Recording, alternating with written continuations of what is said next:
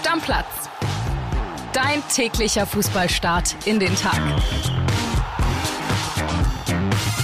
Ach, Fußballfreunde, ach, liebe Stammis, was war das für ein geiler Samstagnachmittag? Und ich bin so ein bisschen beseelt, muss ich ganz ehrlich zugeben. Und das nicht, weil Florian Witte, der Podcast-Papa, mir gegenüber sitzt. Grüß dich, Flo. Grüß dich, Killy. Hi, Stammis sondern weil wir einfach gerade, und das habe ich gestern wieder gemerkt, Flo, eine wahnsinnig spannende Bundesliga-Saison erleben dürfen. Wir haben 29 Spieltage gespielt. Es spielen noch zwei Mannschaften um die Meisterschaft. Es spielen drei Mannschaften um die Champions League. Es spielen vier Mannschaften um die Europa- bzw. Conference League. Sechs Mannschaften spielen gegen den Abstieg. Es gibt eigentlich nur drei Teams, die weder nach oben noch nach unten irgendwie viel machen können. Das sind Werder, Köln und Gladbach. Ansonsten ist es einfach wahnsinnig spannend, oder Flo? Ja, Ehrlich. es ist genau das, was wir uns eigentlich seit, naja, fünf, sechs, sieben, acht Jahren äh, wünschen. Ist jetzt eingetreten und jetzt können wir, glaube glaube ich, sagen, wo die Saison wirklich auf die Zielgerade einbiegt, dass es ja auch so bleiben wird. Das ist ähm, eine totale Erfüllung für Fußballfans, wenn man das ganz neutral betrachtet. Einige werden natürlich mit ihren Clubs mehr leiden. Alles gut, aber ich finde es auch wahnsinnig geil und es macht unfassbaren Spaß, im Moment die Bundesliga zu verfolgen.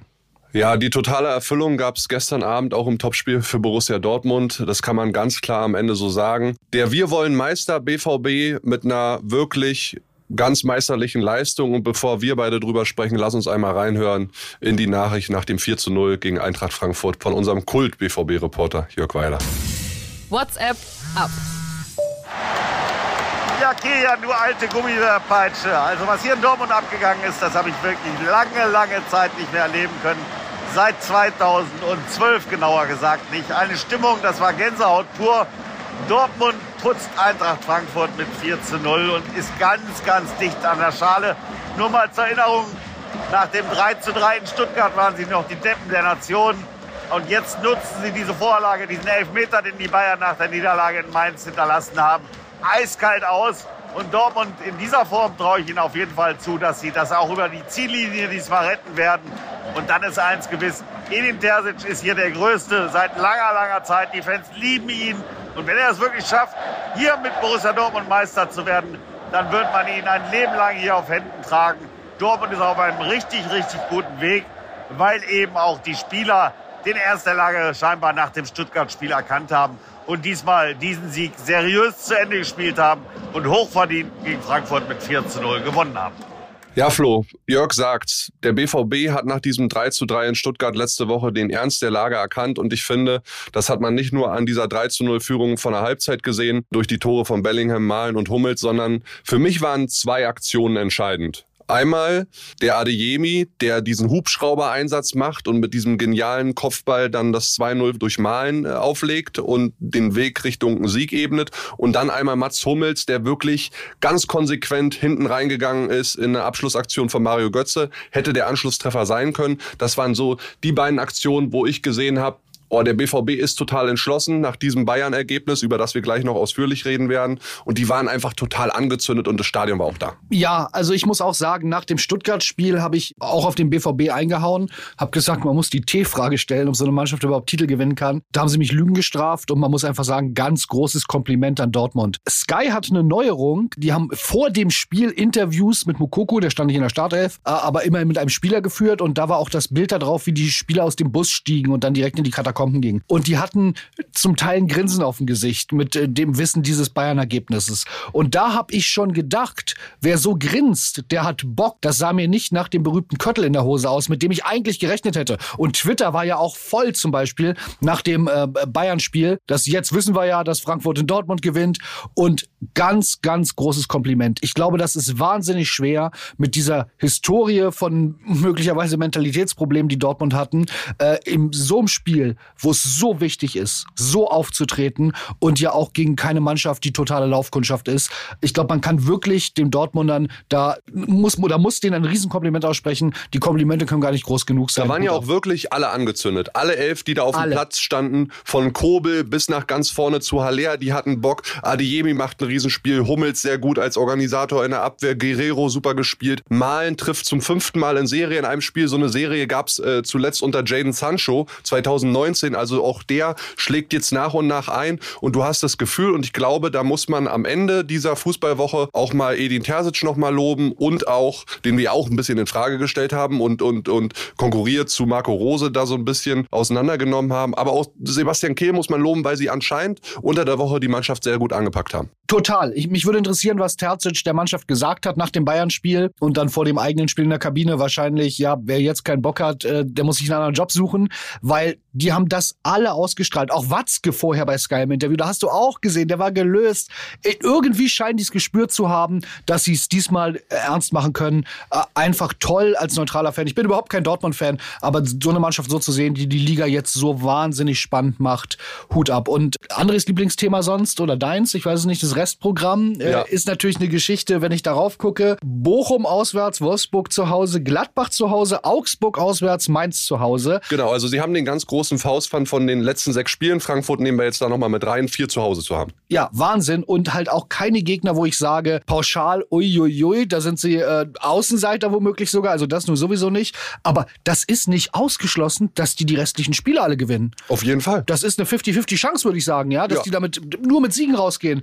Irre, dass wir darüber reden können, Kili. Ich bin wirklich happy und jeder, der es jetzt nicht mit den Bayern hält, äh, sollte das auch sein, weil wir kriegen einfach eine wahnsinnig geile Schlussphase. Und der BVB hat auch den Vorteil, und das ist jetzt ein bisschen suffisant, Flo, dass André Albers relativ pünktlich eine Sonderfolge gemacht hat, weil immer nach Sonderfolgen, das war bei Schalke so, das war auch kurzfristig bei Hertha so, haben die Vereine Siegesserien gestartet oder haben dann gut performt. Ja, ich habe schon gehört, einige Stammis haben André geschrieben, bitte, bitte, bitte, bitte keine Dortmund-Folge. Viele dann, werden jetzt schreiben, bitte, bitte jetzt eine Bayern-Sonderfolge. Genau, dann, dann, werden die Meister, äh, wer sie noch nicht gehört hat, äh, sie ist äh, gestern rausgekommen. Große Hörempfehlung nochmal, um jetzt auch die Woche über vielleicht so ein bisschen in Meistererinnerung zu schwelgen und vielleicht schon mal vorauszuschauen, wie das werden könnte. Gucken wir.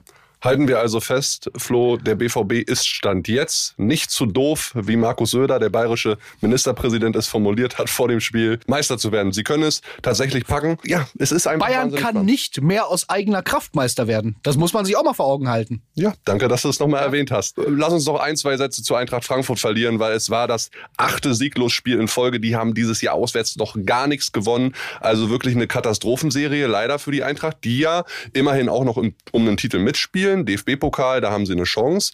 Aber es ist schon eine Saison, die ja eher negativ in die Geschichtsbücher eingehen wird bei der Eintracht, oder? Total. Platz neun jetzt, das ist alles so. Ich habe das Gefühl, und Frankfurt-Fans werden das nicht gerne hören, aber nach diesem großartigen La ja, letzte Saison, wo man gesagt hat, da haben die uns allen sehr, sehr viel Freude bereitet, steht da, glaube ich, ein ganz schöner Neuanfang ha äh, ins Haus. Das ist, glaube ich, auch nicht unbedingt ungewöhnlich bei Mannschaften, die eigentlich nicht für so einen dramatisch großen Erfolg planen, ihn dann haben, dass danach viel auseinandergeht. Der Trainer wird wahrscheinlich nicht bleiben. Da werden viele Spieler den Club verlassen lassen. Aber ich glaube, richtig Sorgen muss man sich auch nicht um Frankfurt machen. Die haben bewiesen, dass sie eine Infrastruktur haben, dass sie eine Fanbase haben, dass sie auch Sachverstand haben in der Führung, um äh, da auch wieder die Kurve zu kriegen und bald wieder größere Erfolge zu feiern.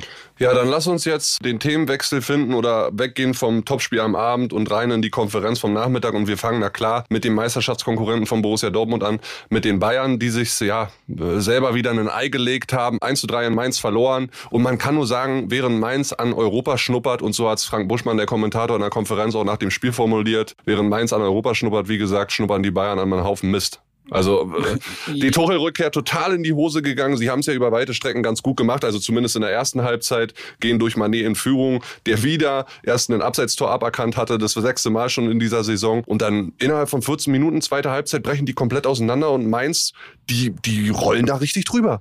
Ja, also man kann Mainz auch nicht genug loben, oder? Genau, also Mainz sowieso. Ich glaube, dass Svensson, ich habe das hier schon mal als steile These genommen, den werden wir, glaube ich, nächstes Jahr ganz sicher in Europa sehen. Äh, vielleicht nicht unbedingt mit Mainz, äh, selbst wenn sie es nicht schaffen.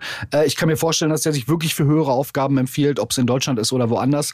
Mal gucken. Aber bei Bayern muss man sagen, da hat man ja keine Erklärung für. Und du hast gesagt, der, der Trainerwechsel ist in die Hose gegangen. Ja, Brazzo und Kahn haben sich dramatisch verzockt. So muss man das sagen. Also, ich habe das hier schon mal gesagt. Die dachten, sie ja, setzen jetzt den entscheidenden Reiz fürs Triple, der Tuchel ist auf dem Markt, dem holen wir uns Nagelsmann raus. Bumm, das ist richtig schief gegangen und Glückwunsch an alle, unter anderem André Albers, der hier sich sehr klar früh positioniert hat und auch gesagt hat, er hält diesen Trainerwechsel für einen Fehler. Ich habe das nicht so kritisch gesehen. Jetzt muss man sagen, das ist richtig, richtig schief gegangen. Ja, dann lass uns mal reinhören in die Sprachnachricht unseres Bayern-Reporters Nico Linner. Ich hatte ihm extra gesagt, nimm dir nach dem Spiel ein bisschen Zeit, hör mal erst rein in die Mixzone, was sagen die Beteiligten alle so. Und er liefert ganz interessante Eindrücke. Servus Kili. Ja, du hattest mich ja schon während des Spiels hier in der Mainzer Arena gefragt, was denn mit den Bayern wieder passieren würde. Äh, nach dem 1-3 haben wir natürlich genau diese Frage an Bratzo Salihamidzic weitergegeben ähm, und auch an die Führungsspieler des FC Bayern rund um Thomas Müller. Nur eine richtige Antwort haben wir auf diese Frage nicht bekommen. Bei Bayern herrscht eine Fassungslosigkeit, mehr noch eine Ratlosigkeit. Es kann sich einfach niemand erklären, wie man dieses Spiel nach einer einigermaßen kontrollierten ersten Halbzeit so aus der Hand geben konnte. Ja, mit dem ersten Rückschlag war diese Mannschaft wieder völlig verunsichert, äh, rief gar nichts mehr ab von Grundtugenden, sich dagegen zu stemmen. Thomas Tuchel äh, verwendete ganz treffend den Begriff der Wehrlosigkeit, sagte aber, dass es aus seiner Sicht nicht an mangelnder Motivation liegt. Ein bisschen anders sah das Oliver Kahn. Der stellte sehr, sehr vielsagend in der Mixzone die Frage in den Raum, ob denn jemand gesehen hätte, welche der beiden Mannschaften in Mainz äh, deutscher Meister werden wollte. Deutete natürlich an, ja, ein Auftritt nicht meisterlike war, wie ihn die Bayern da hingelegt haben. Er gab auch einen Befehl, sich den Arsch aufzureißen. Also die Bayern schalten in Person von Oliver Kahn auch verbal eine Stufe höher. Müssen sie auch. Die Meisterschaft ist akut in Gefahr. Und bei Bayern wissen sie nicht so richtig, wie sie diese Mannschaft noch anpacken sollen, um sie zumindest in dieser Saison zu einem Titel zu führen. Liebe Grüße aus Mainz. Ja, Fassungslosigkeit, Ratlosigkeit, das sind alles so die Sachen, äh, die er da offenbar erlebt hat und wie er die Bayern wahrnimmt. Und äh, da sieht man ja schon, da brennt der Baum aber sowas von Lichterloh. Obwohl der Rückstand jetzt nicht riesengroß ist, ne? das muss man ja auch sagen. Aber es ist trotzdem so, das nimmt alles eine negative Dynamik. Das geht völlig in die falsche Richtung. Das werden werden richtig, richtig unruhige Wochen. Ja, aber was machen wir denn jetzt, Flo? Also da hängen ja richtig dunkle Wolken über München. Ich meine, seit viereinhalb Jahren haben die vier Pflichtspiele in Folge nicht mehr gewonnen. Also das gab so lange nicht mehr. Das letzte Mal war unter Nico Kovac. Diese, also für mich, sage ich dir ehrlich, es liegt ganz klar an der Mannschaft. Die sind da sechs Kilometer weniger gelaufen, auch in Mainz. Die schieben die Verantwortung hin und her. Dieses immer raus den Ball, rein den Ball, raus den Ball. Keiner übernimmt so wirklich Verantwortung. Selbst ein Thomas Müller macht in Mainz wahrscheinlich das schlechteste Spiel der Saison, wirkt auch total ratlos danach. Also Thomas Tuchel jetzt die Megaschuld in die Schuhe zu schieben, kann ich auch nicht. Nein. Wenn, dann suche ich sie eher bei Oliver Kahn und Bratzo Salihamidzic. Ja, und was machen sie denn? Und sie haben es ganz klar formuliert vor 29 Tagen, als sie Julian Nagelsmann entlassen haben wir sehen unsere Ziele in Gefahr. Du, jetzt sind zwei Ziele komplett schon weg. Jetzt ist die sind ein, nicht mehr in Gefahr. Ja, die sind nicht mehr in Gefahr. Die sind nämlich weg, kaputt, ja. gibt's nicht mehr zu holen. Jetzt hast du die Meisterschaft, wie Nico es gesagt hat, in ganz akuter Gefahr. Ja, was machst du denn jetzt? Wieder einen Trainer wechseln? Ja, ich glaube, das wird nicht passieren. Ähm, mich haben auch schon Freunde angesprochen, haben gesagt, sag mal, du weißt das doch. Wie ist denn das theoretisch? Können die den Nagelsmann zurückholen? Ja, der ist ja nur freigestellt. Natürlich Spaß beiseite, das wird nicht passieren. Ich glaube, äh, Bayern muss jetzt selber ganz schnell Stabilität finden und sie haben jetzt immer lange Trainingswochen. Das ist möglicherweise ein Vorteil, weil sie nicht mehr in der Champions League spielen, sich darauf nicht mehr konzentrieren müssen. Und sie sind von der Gnade der Dortmunder im Endeffekt abhängig. Ich habe es ja gesagt, aus eigener Kraft ist es nicht mehr drin. Bayern-Fans können, glaube ich, ein bisschen Hoffnung haben und äh, um dann nicht zu negative Vibes für sie zu verbreiten. Was, glaube ich, ganz sicher ist, ist, dass es den riesigen Donnerpaukenschlag im Sommer geben wird, weil das wird Tuchel, der wird alles schön mitschreiben und spätestens äh, nach dem äh, 34. Spieltag setzt er sich mit Bratzo und Kahn, wer auch immer von den beiden dann vielleicht noch da ist oder auch nicht, oder vielleicht auch beide, werden wir sehen, was da passiert, hin und sagt, das, das, das, das, das ist hier alles schiefgelaufen und das, das, das, das müssen wir ändern. Also da werden wir eine Mannschaft bekommen in der nächsten Saison, die ziemlich anders aussehen wird, weil du hast es gerade gesagt, Kili, das ist eine dysfunktionale Mannschaft. Das muss man so sagen. Da funktioniert nichts. Ja, und selbst Kahn, der auch so ein bisschen in den Attacke-Modus dann reingeschaltet hat nach dem Spiel, hat aber auch so einen Satz formuliert, ne? Was haben wir nicht alles schon versucht? Systeme, Spieler, Gespräche, Gespräche, Trainerwechsel und so weiter. Auch da hast du ja trotz Attacke-Modus so ein bisschen die Ratlosigkeit rausgehört. Und ich kann mittlerweile auch, und wir hatten wieder etliche Nachrichten von Bayern-Fans und auch Dortmund-Fans, was ist denn mit den Bayern los und so weiter. Ich kann dieses, wo ist dieses Mia San Mia-Gefühl mittlerweile ein bisschen besser nachvollziehen, weil es ja wirklich so Mia San Mia auch immer das Gefühl war, so habe ich von außen wahrgenommen, dass man in wichtigen Situationen Verantwortung übernimmt, vorangeht, egal ob auf Führungsebene, auf Trainerebene oder halt in der Mannschaft. Aber auf keiner, äh, auf keiner Ebene sehe ich das gerade. Ja, bei Kahn so ein bisschen, der stellt sich hin und versteckt sich auch nicht. Ähm, Brazzo, Herbert Heiner ist als Präsident ja komplett abgetaucht. Man möge sich das mal vorstellen. Uli Hoeneß, also der Mensch, der hätte äh, geschäumt in der Mixzone und der wäre da fuchsteufelswild wie Rumpelstilzchen äh, angestachelt rumgelaufen. Also das ist mir alles so ein bisschen, ja, zu wischiwaschi auch. Ja, das ist offenbar ein, ein, ein, Gefüge, was im Erfolg funktioniert und wenn kein Erfolg mehr da ist, äh, dann nicht mehr. Herbert Heiner muss man sagen, ich lege euch allen die Kolumne von unserem Sportchef Walter Straten ans Herz, äh, Lage der Liga. Heute in Bams. Heute in Bams und äh, online auch zu finden für, äh, für äh, Leute mit einem Plus-Abo. Der schreibt, auf Heiner hört keiner, munkelt man bei Bayern. Und das ist vielleicht auch von ganz oben so eine Führungsstärke, die da fehlt. Und Mir San Mir ist jetzt eh nicht mehr Kili, jetzt ist gerade Mir San Dortmund, weil nochmal, wenn Dortmund alles gewinnt, ist Dortmund Meister. Das müssen wir uns mal vor Augen halten. Also nicht mehr 15 Spiele. Ja, was machen wir denn jetzt? Du hast angesprochen, lange Trainingswochen sind möglich. Wir haben ein Restprogramm Hertha zu Hause, Bremen auswärts, Schalke zu Hause, Leipzig zu Hause und Köln auswärts am letzten Spieltag. Jetzt gibt Thomas Tuchel erstmal drei Tage frei. Richtig oder falsch?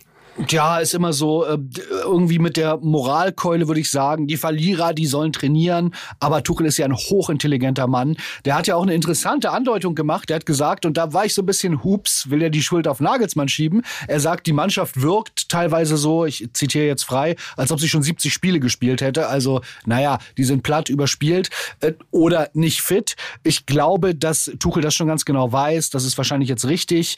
Einfach mal jetzt auch den Kopf frei zu bekommen. Ich will euch drei Tage nicht sehen und dann äh, fangen wir hier Mitte der Woche an mit einer vernünftigen Vorbereitung. Du hast das Restprogramm angesprochen. Ich sehe vor allem die letzten beiden Spiele kritisch. Leipzig äh, und Köln, das sind keine Selbstläufer. Für uns toll, ein spannendes Finale, weil ich glaube wirklich, dass es mindestens bis zum 33. Spieltag spannend bleibt. Wir werden es sehen. Tuchel kann jetzt noch nur noch das retten, was zu retten ist und das ist die Meisterschaft, aber selbst das wird echt schwer. Ja, und eins ist aus meiner Sicht auch klar, äh, im Sommer, du hast es angesprochen, es wird diesen Donnerhall geben. Und dann gilt es nicht mehr nur Gespräche zu führen über einen Serge Gnabry, sondern auch über einen Josua Kimmich. Es gibt auch Gespräche zu führen über einen Leon Goretzka, über einen Upamecano sowieso. Man kann sich auch nochmal, das sage ich an dieser Stelle, Sommer hat einen katastrophalen Torwartfehler sich geleistet äh, vor dem Ausgleich. Aber gut, letztendlich können sie sich alle bei Manuel Neuer bedanken. Hätte der nicht äh, ja, beim ob, Skifahren sich das Bein gebrochen, wäre es jetzt anders. Obwohl der jetzt ein großer Gewinner ist, muss man auch sagen. Also ich glaube, ja. dem äh, fiebern alle entgegen, dass der zurückkommt. Ja, Kili, wir müssen es abwarten. Es ist, es wird, es, ich, ich muss es sagen, du hast gesagt, man muss auch über solche Namen reden und ich glaube, ja, Bayern kann sich von dieser Saison, die chaotisch war, auf allen Ebenen, egal, selbst wenn es jetzt noch der Titel wird, war sie ja mit zwei verpassten Titeln trotzdem chaotisch mit allem, was passiert ist. Wir brauchen sie nicht aufzählen, dafür reicht der Podcast nicht. Nur dann wieder in ruhiges Fahrwasser kommen, wenn sie tabulose Entscheidungen treffen. Ja, ja sei es auf der Ebene der Chefs, aber sei es auch beim Verkauf möglicherweise großer Namen deutsche Nationalspieler. Wenn man keine Tabus hat und das schonungslos analysiert, dann kann ich mir vorstellen, dass wir möglicherweise nächstes Jahr auch mal wieder eine langweilige Bundesliga erleben, weil die Power, das zu ändern, haben die Bayern. Ja. Sie müssen nur mutig genug sein. Dann lass uns jetzt mit dem Abstiegskampf beschäftigen. Auch da war viel los am Samstagnachmittag. Hertha verliert zu Hause gegen Werder Bremen. 20.000 Bremer waren im Stadion, im ausverkauften Olympiastadion. 2 zu 4, Hedrick Duxch, einmal, einmal Mitchell Weiser. Und was machen wir mit Paul Dardai? Das erste Ding komplett in die Hose gegangen, ja? Ja, Trainereffekt äh, gab's halt nicht. Der ist weg. Ich persönlich bin relativ happy aus privater Sicht. Ich habe viele Bremer Freu oder Freunde, die Bremen-Fans sind, die alle im Stadion waren. André war und, ja auch da. Genau, und der hat auch eine Sprachnachricht geschickt. Da können wir gleich mal reinhören. Hör mal rein. Herr Kiri, gute Stimmung hier, auf jeden Fall auf meiner Seite im Olympiastadion. Werder gewinnt 4 zu 2 und das sehr, sehr souverän. Habe ich vorher so nicht mit gerechnet, als ich gesehen habe, dass Füllkrug ausfällt, aber Marvin Duksch hat den überragend ersetzt. Ne? Vielleicht mal zusammen in der Nationalmannschaft. Ja, jetzt natürlich ein bisschen drüber ist der Brille, der ja. Ne? Für Hertha ist es ganz, ganz eng. 22 Punkte. Die haben Glück, dass ansonsten der Spieltag ja auch gut äh, für alle, die unten drin stehen, ausgegangen ist. Denn da hat ja so richtig sich keiner freischwimmen können. Aber trotzdem wird das, glaube ich, eine ganz, ganz harte Aufgabe für Paul Dardai. Und ich glaube, mit 35 Punkten Mike so langsam einen kleinen grünen weißen Haken hinter den Klassenerhalt. Übrigens 50 Euro von dir an eine SVW in eine Wohltätigkeitseinrichtung. Da freut sich jemand drüber und Grüße aus dem Olympiastadion. Weil André und ich, er hat es ja gerade gesagt, wir haben gewettet vorm Spiel. Ich habe gesagt, Hertha gewinnt das Ding, habe die Wette verloren. 50 Euro, so viel kann ich euch sagen, seht ihr auch nochmal auf meinem Instagram-Kanal, kian.gaffrei-bild, habe ich gespendet an die Toni Groß Stiftung. Großartig, ja. Und äh, ich muss sagen, ähm, ich bin auch aus privater Sicht happy. Meine Frau äh, hält es mit Hertha sehr, wollte unbedingt ins Stadion, hat keine Karte mehr bekommen und ich habe ihr gesagt, äh, Baby, mach dir keine Sorgen, die kriegen eh auf den Sack. Ja, da musst du dich nicht ärgern, äh, genießt so schöne Wetter anderweitig. Im Endeffekt musste sie sich nicht ärgern, aber ähm, ja, Paul Dardai, was, was soll man dazu sagen? Der, den trifft nun wirklich keine Schuld. Ich glaube, man hat gesehen, auch eine kom komplett dysfunktionale Mannschaft und äh, man kann da jetzt mit Hertha-Fans, wenn man es mit denen hält, nur äh, hoffen und beten, dass man sich irgendwie in die Relegation rettet, weil um was anderes geht's nicht mehr. Das muss man ähm, ganz klar sagen. Das sind nämlich dann fünf Punkte. Und wenn Schalke heute möglicherweise ein Wunder gelingt und die äh, in Freiburg gewinnen, dann wird's für Hertha ganz düster. Dann kann man da wirklich schon fast die zweite Liga planen. Ich habe da einfach keine Hoffnung mehr bei Hertha. Und ja, Werder hat Werder Sachen gemacht. Die stehen ja so ein bisschen in diesem Niemandsland, äh, wenn man ehrlich ist. Und ja, mich hat's nicht überrascht, weil ich einfach die Mannschaft von Hertha, die ist komplett katastrophal zusammengestellt, da funktioniert nichts. Armer Ja. Pal. Ja, sehe ich auch so. Äh, Dann lass uns ein bisschen Tempo reinbringen, sonst werden wir eine Folge mit ganz viel Überlänge. Bochum, auch Abstiegskandidat zu Hause gegen Wolfsburg, 1 zu 5 untergegangen. Die Bochumer Heimstärke, ich weiß nicht, woran es liegt, Flo, die ist irgendwie weg. Ja, vier der letzten fünf Spiele zu Hause verloren, davor eigentlich alle fünf gewonnen gehabt. Die haben auch ein relativ schweres Restprogramm jetzt mit dem BVB dann zu Hause nächste Woche. Wolfsburg bleibt dran, deswegen haben wir ja diesen Vierkampf um Europa League und Conference League. Köln können wir beglückwünschen nach dem 3 zu 1 Sieg in Hoffenheim. Die haben jetzt 35 Punkte, damit sind sie 10 vom Relegationsplatz vorm VfB Stuttgart. Trotzdem noch bittere Nachricht aus Köln für Ja. die FC-Fans. Jonas Hector hört auf, ne? Ja, beendet seine Karriere. Ich glaube, ich habe ihn immer gemocht als Spieler, habe ihn auch in der Nationalmannschaft gemocht, auch wenn viele sich natürlich da irgendwie äh, größere Namen gewünscht hätten. Aber in Köln, glaube ich, ein Idol und äh, schade, dass er seine Karriere beendet. So alt ist er noch nicht.